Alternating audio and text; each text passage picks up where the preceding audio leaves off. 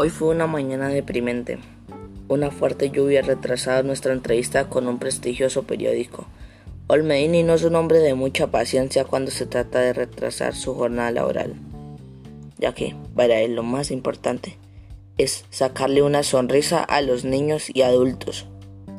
Lo más relevante para él es su acto. Sin pensarlo más, Olmedini emprendió camino hacia la estación de metro.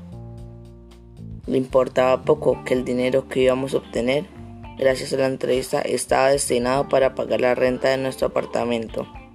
Por supuesto, no entendí el porqué de su reacción y miré a mi hermano y parecía importarle poco lo que hiciera nuestro dueño.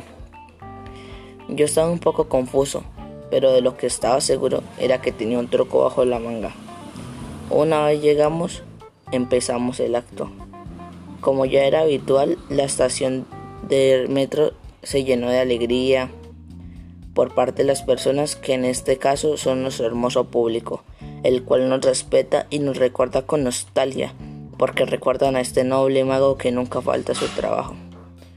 Como siempre, una, fuerte, una hermosa tarde llena de alegrías y risas por parte de todas las personas en esta estación, a la cual importaba poco que fuera los mismos actos de siempre, como uno bien dice.